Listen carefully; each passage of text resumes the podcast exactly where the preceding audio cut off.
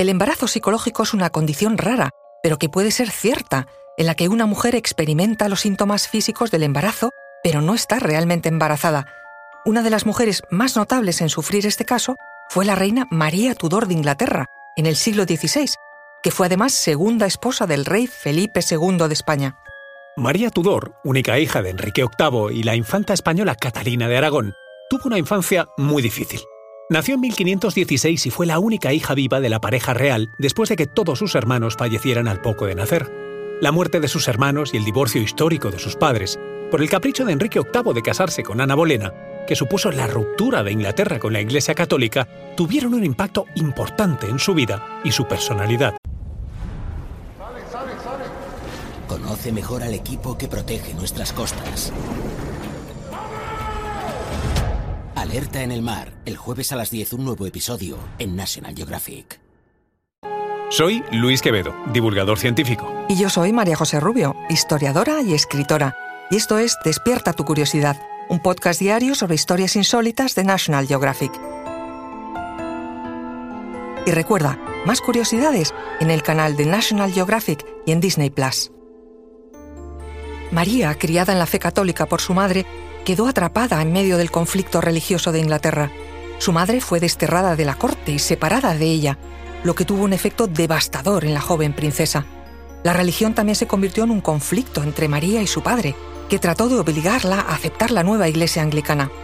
Por todo ello, María pasó gran parte de su infancia aislada y marginada por su padre y su madrastra, Ana Bolena, que despreciaba su religión y su linaje español. Aunque se le permitió vivir en la corte, se le negó el acceso a su madre y a cualquier contacto con el mundo exterior. Por carambolas del destino, después de la muerte de su padre en 1547 y la muerte de su medio hermano, el nuevo rey Eduardo VI, en 1553, María Tudor se convirtió en la reina de Inglaterra. Tenía 37 años y era la primera reina de Inglaterra por derecho propio. Su reinado, sin embargo, iba a ser corto y controvertido, basado en el objetivo central de restaurar la fe católica en Inglaterra. Otra de las preocupaciones del reinado fue el matrimonio de la reina, que aún permanecía soltera. Era necesario dar pronto un heredero a la corona. Por cuestiones de política de Estado, el candidato ideal fue su propio sobrino, el entonces príncipe Felipe de Habsburgo. Era el hijo de Carlos V, llamado a ser rey Felipe II de España y del Nuevo Mundo y defensor de la fe católica en Europa.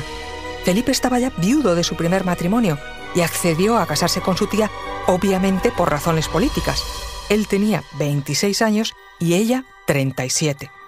La boda se celebró en la Catedral de Winchester el 25 de julio de 1554, tan solo dos días después de su primer encuentro en persona. Felipe había viajado a Inglaterra con un gran séquito español para impresionar a la corte inglesa y celebrar ese matrimonio que podía cambiar la política europea.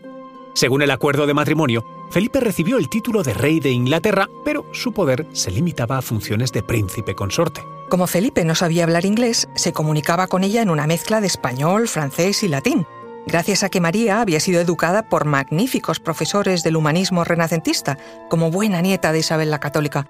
Con motivo de la boda, Felipe había recibido de su padre, además, los honores de rey de Nápoles y rey de Jerusalén, para que pudiera igualarse en rango regio a su esposa, hasta que ambos se convirtieran en reyes de España.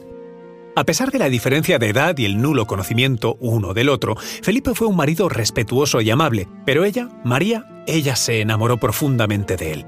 Quiso corresponderle en todo, tenerlo siempre a su lado como consejero y marido, y por ello sufrió mucho cuando Felipe abandonó Inglaterra para ocuparse de los asuntos de Flandes y España, pasando meses fuera de la corte inglesa. La necesidad de tener hijos era una gran preocupación para la reina, ya que necesitaba asegurar la sucesión de la corona. En septiembre de 1554, María, la reina, dejó de menstruar y comenzó a experimentar síntomas de embarazo, incluyendo náuseas, fatiga y aumento de peso. Los médicos creyeron que estaba realmente embarazada. La noticia se difundió rápidamente por toda Europa y los cortesanos y el pueblo en general estaban emocionados de que finalmente naciera un heredero al trono. El Parlamento inglés aprobó una ley que nombró a Felipe regente en caso de la muerte de la reina en el parto, Toda la corte se preparaba para el acontecimiento mientras María afirmaba sentir movimientos fetales en su vientre y todos veían crecer la hinchazón en su abdomen. Felipe, que estaba ausente en Flandes, iba recibiendo las noticias del embarazo de su tía y esposa. La política europea estaba impaciente ante el acontecimiento porque el hijo o hija de este matrimonio heredaría ambos reinos y por tanto se convertiría en el soberano más poderoso del mundo. Sin embargo, el embarazo de la reina parecía que nunca se materializaba. A medida que pasaban las semanas y los meses, no hubo señales de un bebé en camino. Los médicos reales no encontraban una explicación médica. María se empeñó en mostrar síntomas de embarazo hasta julio de 1555, diez meses después de haberlo anunciado. Pero finalmente se hizo evidente que la reina no estaba embarazada. Su abdomen se deshinchó de repente. La falsa alarma fue un duro golpe para María Tudor y para toda Inglaterra. Fue la comidilla de todos los embajadores de Europa y Felipe II se sintió engañado, humillado, ridiculizado. Tomó una versión irreparable hacia María, que sintió todo esto como un castigo de Dios. La reina, que ya tenía 40 años, nunca volvería a tener la oportunidad de tener un hijo, y la corona de Inglaterra seguiría sin un heredero directo. María cayó en una profunda depresión. Murió solo cuatro años después, en 1558, muy sola, tras años de grave deterioro físico y mental. El embarazo psicológico o falso de María Tudor es un recordatorio de cómo mente y cuerpo son un solo sistema y de cómo interactúan de maneras que pueden parecernos en ocasiones misteriosas. La pseudociesis o embarazo falso es raro.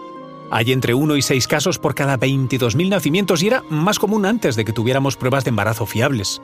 La medicina cree que los factores psicológicos y hormonales juegan un papel fundamental en su causa, Tal vez la enorme presión para dar un heredero a Inglaterra y salvar la fe católica fueron el detonante en el caso de María Tudor. Tal vez.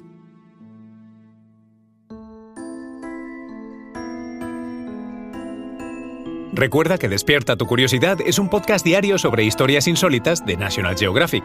Disfruta de más curiosidades en el canal de National Geographic y en Disney Plus. No olvides suscribirte al podcast y darle like si has disfrutado con nuestras historias.